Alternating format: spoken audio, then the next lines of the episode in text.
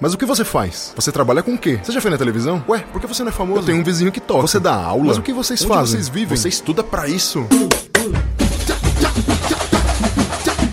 Olá, olá, olá, olá, meus caros ouvintes, meus novos amigos, sejam todos muito bem-vindos a esse episódio número 1 um do podcast O que os músicos fazem. Eu sou Ulisses Cárdenas e estou aqui para mediar muitas entrevistas para desmistificar o que os músicos fazem, o que eles não fazem, o que eles gostariam de fazer, o que eles tentaram, o que eles não tentaram, o que dá, o que faz mais ou menos, o que faz demais, o que eles conseguem fazer para ganhar ali, aqui, por lá, o que deixa de fazer. Estamos aqui para desmistificar para todos vocês o que nós músicos fazemos. E hoje, nesse episódio número 1, um, eu trago para vocês um grande amigo meu, que é companheiro de banda, que é amigo pessoal também, porque às vezes ele fala para mim que ele é só meu companheiro de banda, né? Isso me magoou um pouco. Mas eu vou falar que ele é meu amigo, tá? eu tô aqui com um camarada que é cantor, compositor, multiinstrumentista, arranjador, produtor musical, educador e engenheiro de áudio. É bastante coisa para um músico fazer, vocês não acham não? É muita coisa. Eu tô aqui com o meu grande companheiro Pedro Zaluba. Uma salva de palmas pro Pedro Zaluba. Pedro, por favor. É, muito bom dia, boa tarde, boa noite. Eu sou o Pedro Zaluba, como o Ulisses me apresentou já. É, sou toda essa lista aí, talvez a gente tenha esquecido de alguma coisa. É... Acho que é marceneiro também. Marceneiro, gambiarrista de primeira linha também. É um prazer, um privilégio participar aqui do primeiro episódio do que os músicos fazem. É, vai ser um podcast muito legal. É, acho que vai ter muito conteúdo bacana para vocês que já são músicos ou que estão começando ou que nunca pensaram a respeito ou querem conhecer sobre o que qual é a nossa vida, o que, que a gente faz, o que, que a gente deixa de fazer para desmistificar alguns alguns mitos, né? Algumas Sim. coisas assim, para criar outros mitos, né? Sim. Por que não? Alguns achismos, algumas possibilidades, algumas impossibilidades dentro desse mundo maravilhoso que é o mundo da música, tá? Gente, esse, esse podcast aqui ele já tem um título autoexplicativo, né? É, o nome do podcast já diz o que a gente está fazendo aqui. Então, eu queria que o Pedro falasse para mim um pouquinho, e para vocês também, né, um pouquinho da trajetória da vida dele e do trabalho dele, de como ele começou a fazer isso, como ele se tornou músico, por que ele se tornou músico e até quando ele vai ser músico. então, Pedro, por favor, cara, fala pra gente assim, rapidinho, fala a sua trajetória, como que começou, porque, cara, você faz muita coisa, muita coisa. Então, eu acho que é muito interessante você falar para as pessoas que estão ouvindo a gente, esses estudantes, curiosos, é, pessoas que estudam música na escola livre ou que estão no primeiro ano da faculdade, ouvirem um pouco da sua trajetória. Como é que aconteceu isso? Eu sei que você não foi só músico, aconteceram outras coisas aí na sua vida que, enfim, construiu uma trajetória para você chegar até onde você está agora, né? Por favor, Pedro, fala pra gente. Bom, eu comecei muito pequeno. é, eu morava no, no Pará, num, enfim, era um projeto, é uma, como se fosse uma cidade, mas era no meio da floresta, literalmente. Pegaram um pedacinho da floresta, fizeram um buraco, colocaram uma, uma cidade que vivia, assim, em função de algumas empresas que tinham ali, de extrativismo, enfim, né, produção de bens primários, assim. É, Eu fui pra lá muito pequeno, eu tinha acho que uns seis anos. Mas diz minha mãe, conta minha mãe, que no meu- dos meus primeiros aniversários, um, dois anos, não sei, eu ganhei uma. Tinha uma guitarrinha numa decoração e eu peguei a guitarrinha e fiquei fingindo que eu tava tocando a guitarrinha. Então Ah, acho que bom. a minha ânsia por, por isso já era bem. né, de- desde bem pequenininho. Mas enfim, lá nesse, nesse buraco onde eu vivi, eh, não tinha muito o que fazer, né? Enfim, era uma criança de 7 anos, não tinha muito o que fazer. E tinha uma professora de piano lá, por algum motivo. E eu. Aleatório, como tudo. Aleatório, tava lá. como tudo na, na, na vida. E aí eu comecei a fazer piano. Comecei, eu- na verdade, eu, eu gostava de computador, assim, né? A gente tinha um computador, isso nos anos 90, comecinho dos anos 90, né? E aí tinha um CD-ROM que tinha uns um monte de joguinho, um monte de coisinha assim. E tinha um aplicativo que era um tecladinho, assim, musical, né? E eu fiquei brincando com isso no teclado do computador. Aí meu pai viu e falou, pô, se pá, acho que dá pra né, Ah, tem jogo ali. matricular hein? Tem jogo ali. Vou comprar um menino." pandeiro pra ele. E aí, enfim, minha mãe me colocou nessa aula, comecei a tocar, ganhei um teclado, comecei a tocar, né? Mas sempre de maneira muito. não muito ortodoxa. Eu sempre é, queria tocar as coisas diferentes, que tinha aquele livrinho lá, da, sei lá, quem fez piano, ou enfim, quando era criança, sabe que tem um livrinho chamado Leila Fletcher, é um método Oh, de, sim, de piano. Tô ligado. Quando Eu- eu tinha uns 20 anos eu usei também, mas não deu certo. É, então, eu não queria saber disso não. Não, não tô falando mal do livro, gente, por favor. Aqui eu, eu, Sim. eu, eu sou é, indisciplinado. E eu era bem disciplinado, inclusive, e eu não queria saber de ficar tocando partiturinha, musiquinha de não sei quem, né? E eu queria tocar, sei lá, música dos Flintstones, música da, da sei lá, dos desenhos que eu assistia. E essa professora era muito boa nisso, era uma educadora de primeira, porque ela, né, soube me conduzir, enfim. Aí fui nessa, fui aprendendo, fiquei alguns anos. Aí depois a gente voltou aqui pra São Paulo, né, minha família. E... Só fazer um parênteses, Pedro. Você falou que a professora era muito boa, né? Uma ótima educadora, né? Gente, isso é muito importante, cara. Eu acho que o primeiro contato que você tem com a música. Olha, se você tiver a felicidade de estar de, estar com um ótimo educador, uma pessoa que sabe é, escalar o teu potencial ali, né? De alguma maneira, que sabe expor a música de um, de um jeito criativo, cara, primordial. Eu acho que, olha, tem que dar um troféu pra sua professora. Cara, e o pior, que depois, uma curiosidade aí, depois de muito tempo, é que eu não me lembro do sobrenome dela, era um sobrenome, acho que era italiano, mas eu, não- eu não lembro exatamente como é. Eu tenho, eu acho que eu tenho algum ano- anotado em algum lugar na minha vida, assim. Mas depois de muitos anos, eu já tinha mais de 20, é, eu fui tentar procurá-la de novo, assim, nas redes sociais, aí começou esse negócio de Facebook, Orkut e tal. E eu descobri que ela era uma violinista, tipo, fenomenal, assim, ela tocava com, sei lá, Milton Nascimento, Olha isso. Ó, né? E até até vi um... Que pérola. sempre, enfim, sou do rock, né? Fui, sempre fui do rock. Adoro Pink Floyd, uma das minhas bandas favoritas da vida. E descobri que ela fez parte da, da orquestra quando o Roger Waters veio pra cá apresentar o Sairá, que era uma, um, um álbum dele, uma ópera, enfim, né? Eles se um- apresentaram no teatro de Manaus, lá, não foi? É, e ela Ah, foi a o primeiro violino. Fantástico. E assim, só que eu já tinha perdido o contato, enfim, ela já, infelizmente, já faleceu. É, não sei do que, né? Enfim, perdi totalmente o contato, mas devo muito quem eu sou a Denise. Olha minha só. primeira professora de música. Denise, uma grande Denise. homenagem póstuma aqui pra você. Se seus parentes estiverem ouvindo, né, filhos, enfim, descendentes, galera, uma grande professora, uma grande educadora que gerou aqui, ó, um cara que faz tudo.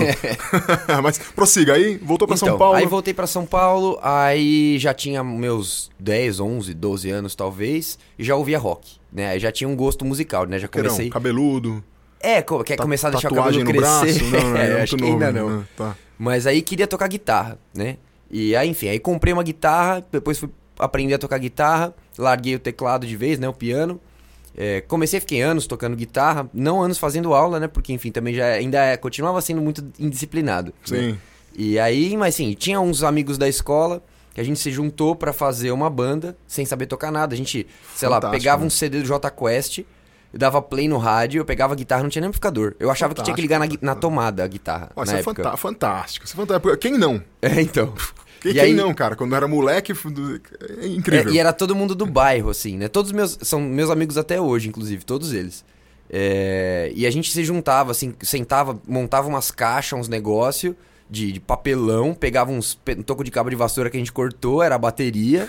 eu ficava sacoalhando a mão na guitarra. E, Muito enfim, a bom. gente ficava lá, achando que tava tocando a música do Jota Brincando. Quest. Sim, sim. Eu fazia isso com um disco do Deep Purple, cara. Made in Japan. Eu fazia com esse disco, uns amigos ali, mesma coisa, enfim. Mesma história, demais. Aí, disso aí, a gente realmente. Cada um começou a tocar pra valer o seu instrumento, né? Começou a aprender de verdade, aprendi a tocar guitarra, os outros aprenderam a tocar guitarra, bateria, não sei o quê. É, minha avó tinha um porão na casa dela, né? E meus avós, eles sempre foram muito legais, sempre deixaram a gente usar o porão do jeito que a gente quisesse, né? Era um porão bem grande, assim. E aí era o nosso QG do ensaio, né? Então aí a bateria ficava lá, porque enfim, não atrapalhava ninguém de, de barulho, assim, né? Ah, sim, cara. a bateria- Amplificador. Não, pra quem não. Eu acho que eu não falei ainda, né, mas eu sou baterista. e eu sei como é. É uma coisa assim, a gente, a gente é, é muito maltratado. cara. As pessoas querem que a gente fique dentro de um buraco. As pessoas querem que a gente não toque. As pessoas não querem ouvir a gente. Mas é assim, cara. É a sina do Batera. é a cena do Batera. E aí a gente começou a ensaiar, começou a montar a banda. E aí, como os instrumentos ficavam na minha avó, é, e eu ia, ficava lá todo dia, não, nem necessariamente todo dia a gente tocava, mas todo dia eu descia lá no porão, pegava o parzinho de baqueta, sentava na bateria. Pô, vou aprender bateria, sozinho, assim, foi, né, tentando descobrir como funcionava, de vendo os meus amigos tocar e tudo mais. Aí pegava o baixo. Então, acho que eu, o lado multi-instrumentista meu veio daí. Eu sempre tive muito contato com outros instrumentos dessa maneira, assim, de uma maneira bem lúdica. Nunca me propus, ah, eu vou ser multi-instrumentista, vou tocar de tudo, mas eu gosto de tudo. Então eu tô sempre querendo tocar algum instrumento diferente para ver qual é que é.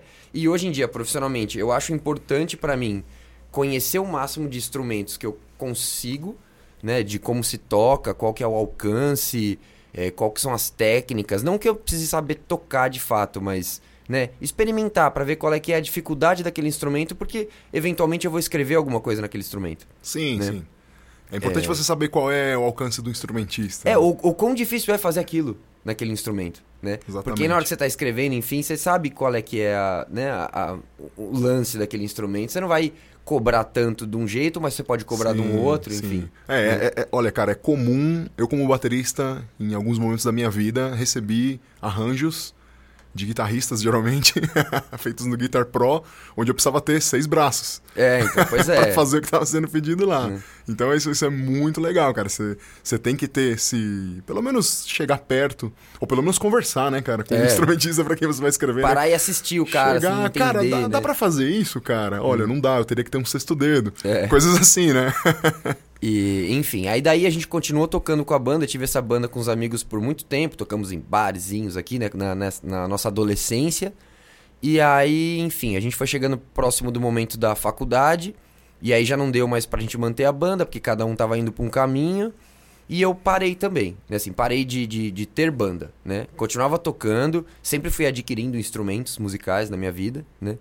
É, no meio desse caminho, eu voltei a estudar piano, porque eu sempre gostei muito, sempre achei um instrumento fascinante, voltei a estudar. É, aí eu parei de, de ter banda, fui para faculdade, fui fazer geografia. É, e aí lá é, conheci, depois de um tempo, assim, conheci um, um, amigo, né? Fiz um amigo num trabalho de campo lá, porque, enfim, a minha faculdade não tinha uma turma, né? Cada matéria era uma turma diferente. Aí fiz um amigo ali num, num determinado trabalho e descobri que ele tocava. Aí a gente tava fazendo uma viagem, e aí tinha um cara do grupinho dele ali, que eu era meio que o forasteiro, né? Eu, tá, eu que tava na turma deles. Certo. E aí ele tinha uma viola caipira. Ele, tava, ele, ele tinha uma ele tocava viola caipira. E levou uma viola caipira no, pro trabalho de campo. Você não tinha visto ainda? Nunca tinha tocado, né? E aí peguei, assim, eles estavam no busão, aí eles pararam de tocar, eu falei, posso tentar? Aí fiz, aí fiz amizade com eles por conta disso, né? A música sempre, sempre aproximando. Une. Sim. E aí disso fiquei muito amigo desse cara, ele é o Bruno Leut, já gravei várias vezes aqui é, no estúdio. Um cara fantástico também, muito legal. E, enfim, aí dali, um pouquinho de tempo depois, ele me. Ele sabia que eu tocava teclado também, ele falou, ó, meu primo tá montando uma banda de sertanejo. Isso faz bastante tempo. É, você não quer tocar teclado? Tá faltando um teclado. Eu falei, ah, demorou, vamos aí. Aí fui, voltei, esse foi o meu reingresso nesse mundo musical mesmo, de banda? E aí dali. Porque, porque até então você estava trabalhando com geografia. É, eu estava trabalhando com geografia, enfim, tava trabalhava lá... no escritório e né, não dava aula de geografia, não, nunca dei aula de geografia, na verdade. Sempre trabalhei com outra face da geografia, que não vem ao caso. Certo. Mas aí trabalhava no escritório, comecei a tocar na noite com sertanejo. Né? Certo. Aí tive uma oportunidade de ir para os Estados Unidos, pela primeira vez e única, né, até agora. é... E aí lá eu passei na frente, eu fui lá com o objetivo de comprar uma guitarra Fender, que era, né, enfim, era meu sonho de consumo. Enfim, não sou é, um, um, rapaz de grana, né? Então juntei uma grana por bastante tempo. E é uma bela fui... guitarra, diga-se passagem. Hein? É, então. Tem, um belo lá, instrumento. 2010, falei, vou comprar essa guitarra aqui. Aí comprei, né? É, só que no caminho, tava em Nova York, tava andando em Manhattan ali, é, vi uma loja de sanfona que me chamou a atenção. Falei, pô, instrumento peculiar esse, né? Curioso. Era uma loja de três andares só de sanfona. Só sanfonas, só em três sanfona. andares. Ó, oh, isso é uma coisa também, hein?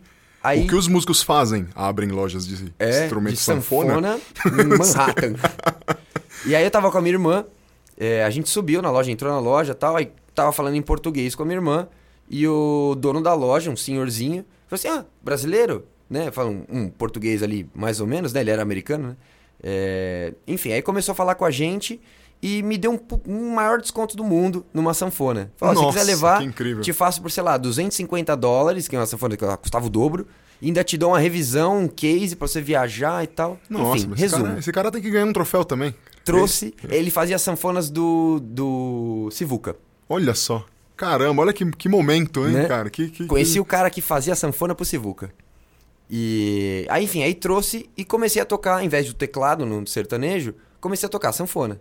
Né? Eu fazia sanfona no teclado, agora eu fazia sanfona na sanfona. Né? Comecei a aprender, a- a- né? enfim, aprendi por necessidade, porque tinha shows marcados, Sim, então eu sim. tinha que, que aprender.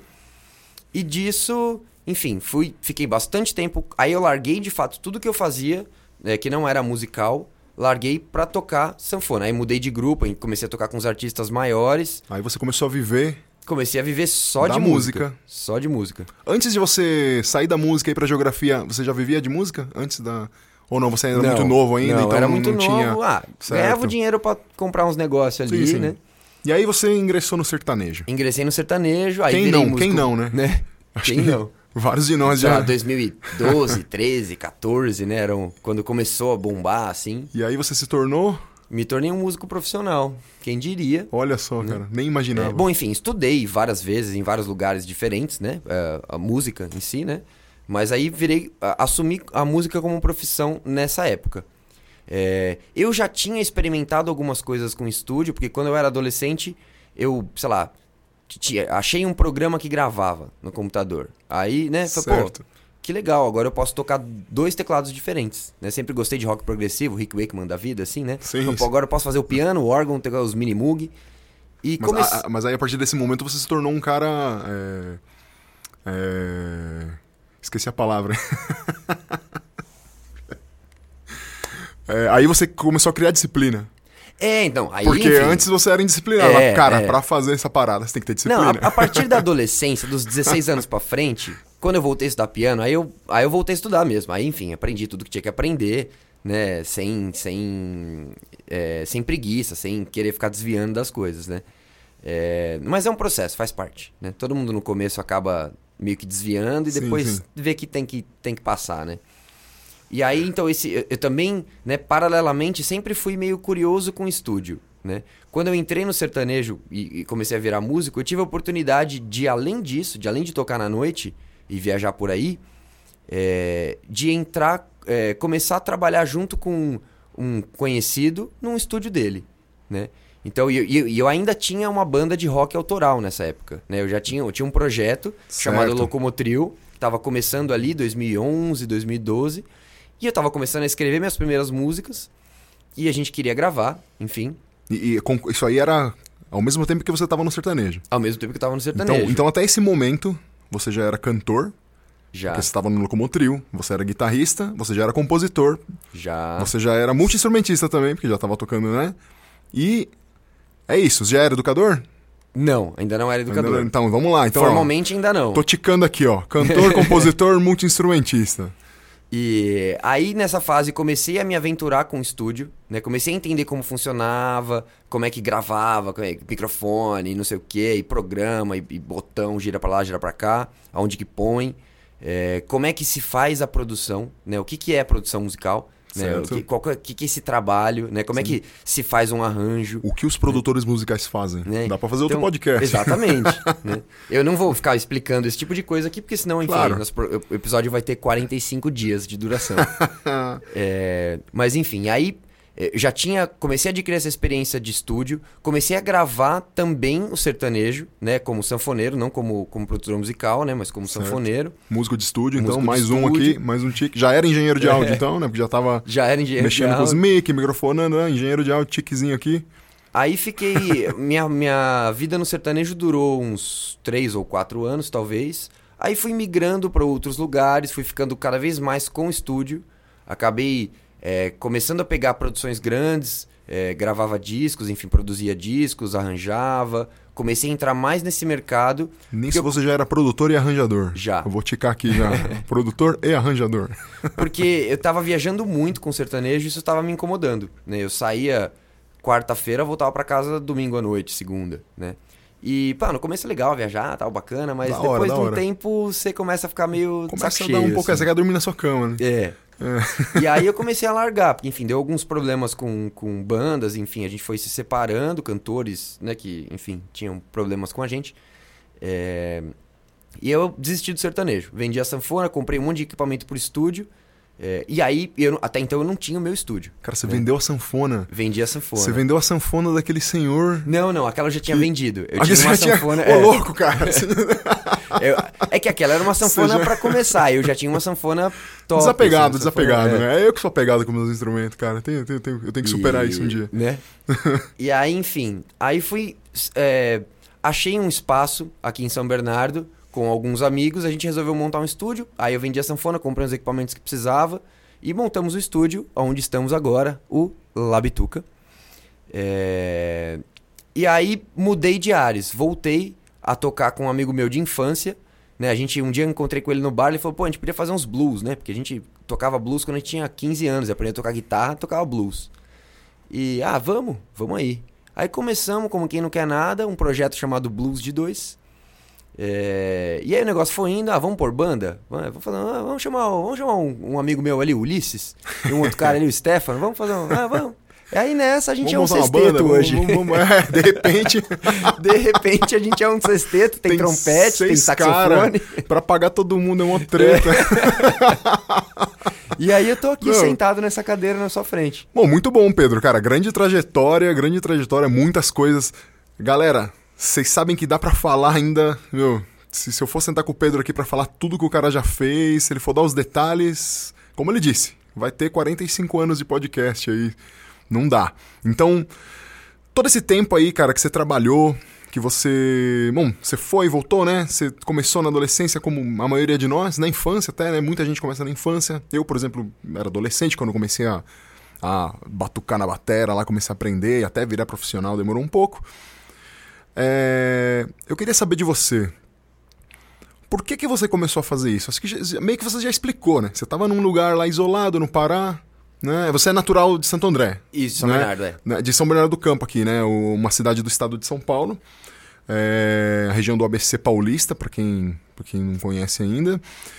E, bom, você foi parar num, numa ilha lá, praticamente, né? Num é, lugar. É, era como e... se fosse uma ilha, mas não era uma ilha, mas era, né? Então... Geograficamente não era uma ilha, mas era como se fosse. Sim, e aí você disse que, pô, começou a fazer isso porque não tinha o que fazer. Era, era sei lá, estamos é... aqui, vamos fazer umas aulas.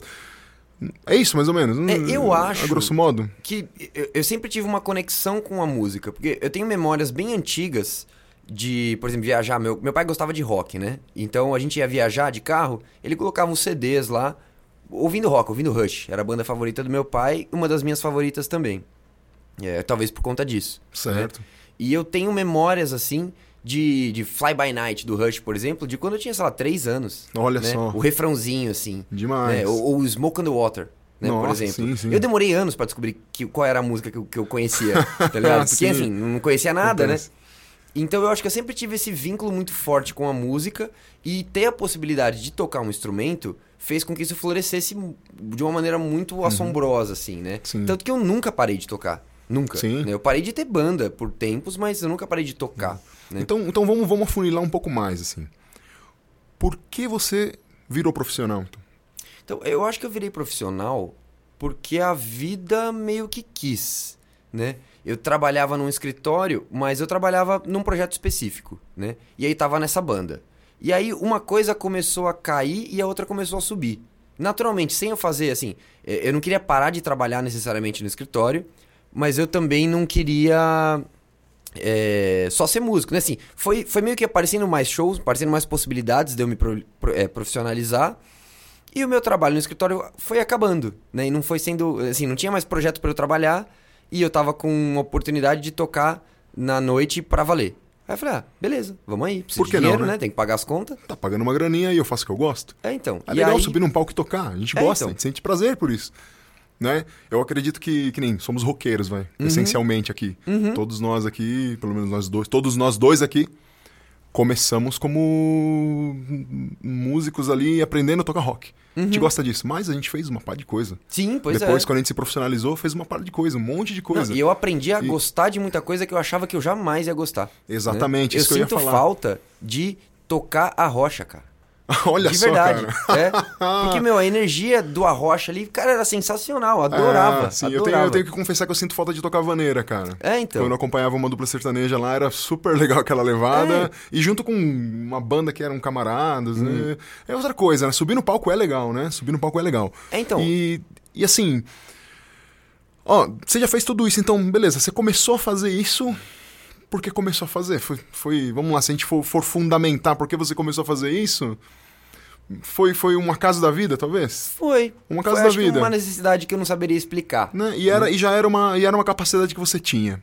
E você foi lá e fez. E você já tá fazendo isso há quantos anos, mais ou menos, hein? Mais de 20. Mais de 20, profissionalmente? Não, não, profissionalmente não. Hum. né? A minha Mas- experiência musical vem de mais de 20 anos, mas Sim. profissionalmente desde 2010. Desde talvez. 2010. Estamos em 2020, 10 anos aí É. de profissional.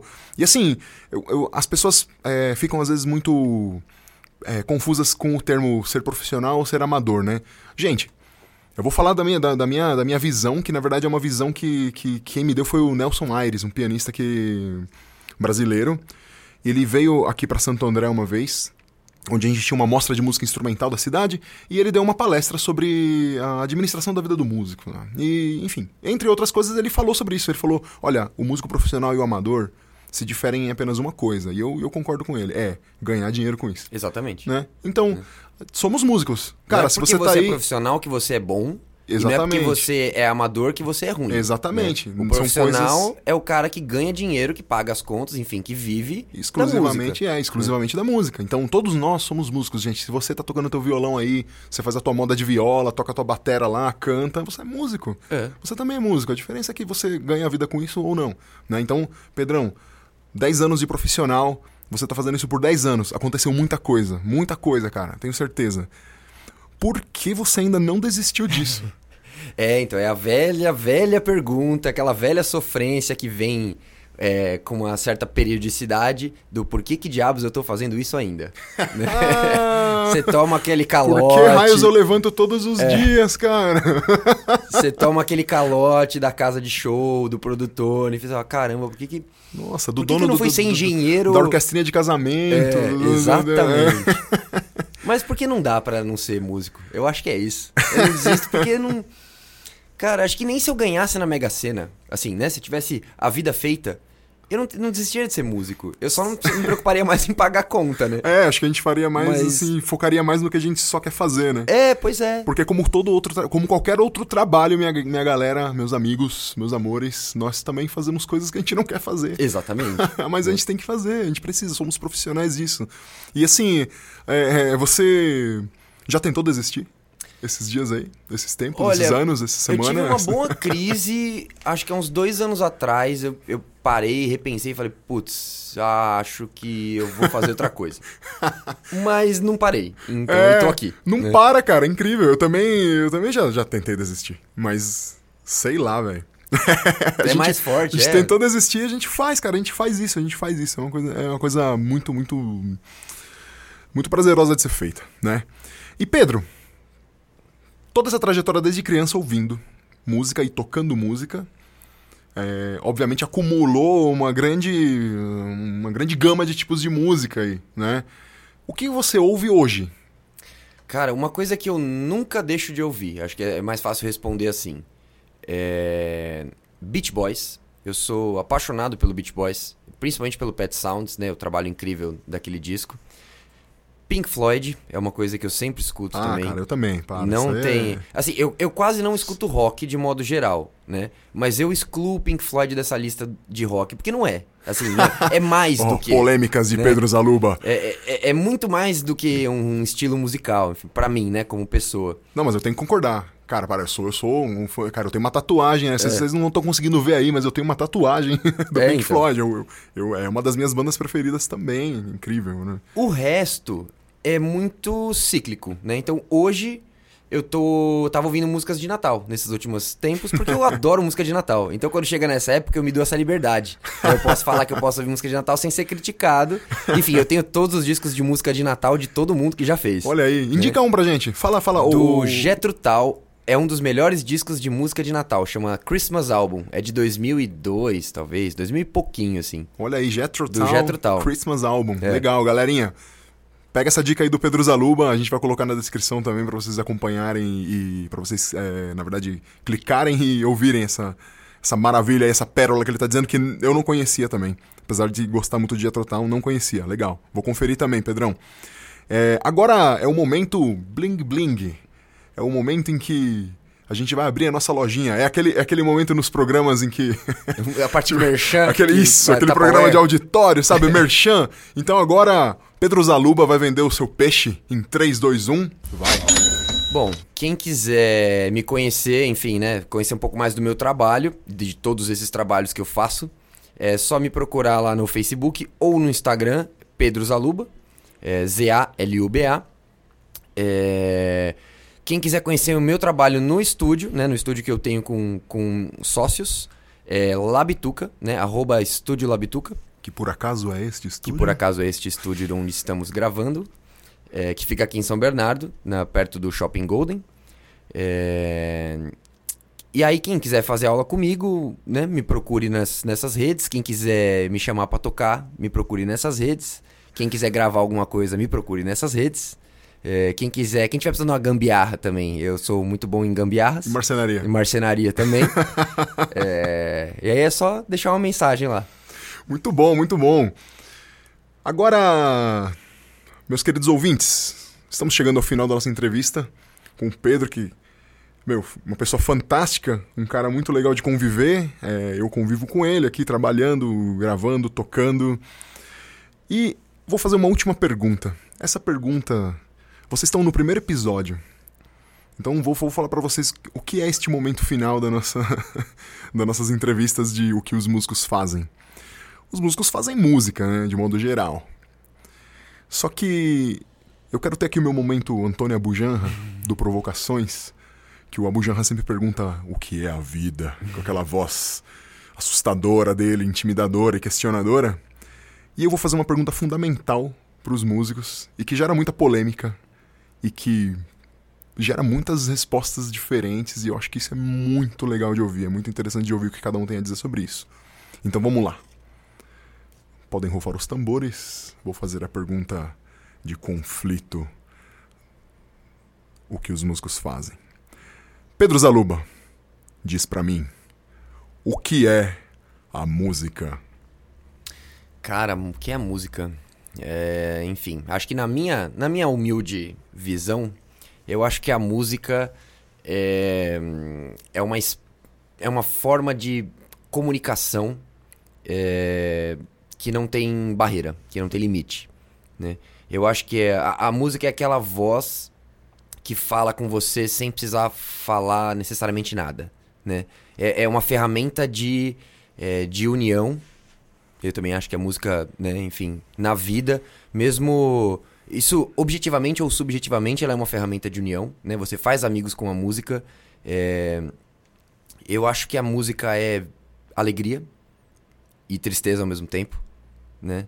Eu acho que não sei, acho que tem, enfim, infinitas possibilidades, mas para mim a música, é, no fundo, no fundo, é uma sensação. Eu acho que é isso. Muito bom, muito bom. Gente, chegamos ao fim do nosso episódio. Gostei muito de entrevistar o Pedro. Ele. É, fico muito honrado e muito feliz de que ele seja o primeiro entrevistado, né? Do primeiro episódio do nosso, do nosso podcast O que os Músicos Fazem. Eu quis trazer ele exatamente por causa disso que vocês ouviram hoje. Muitas experiências, muitas coisas. Ele já é um exemplo de uma pessoa que faz coisa pra caramba como músico. Não são todos os músicos que fazem, é, todos os músicos que fazem coisas, é, tantas coisas assim, né? Muito obrigado, valeu. Gente, fica ligado nas redes sociais. É, eu sou Ulisses Cárdenas. Obrigado por terem ouvido a gente. Valeu, Pedro. Um forte abraço. Nos vemos no próximo episódio. Muito obrigado, até a próxima. Este programa foi gravado no estúdio Labituca. Produção, edição e direção Pedro Zaluba e Mauro Malatesta. Pauta Ulisses Cárdenas. Façam música, não façam guerra!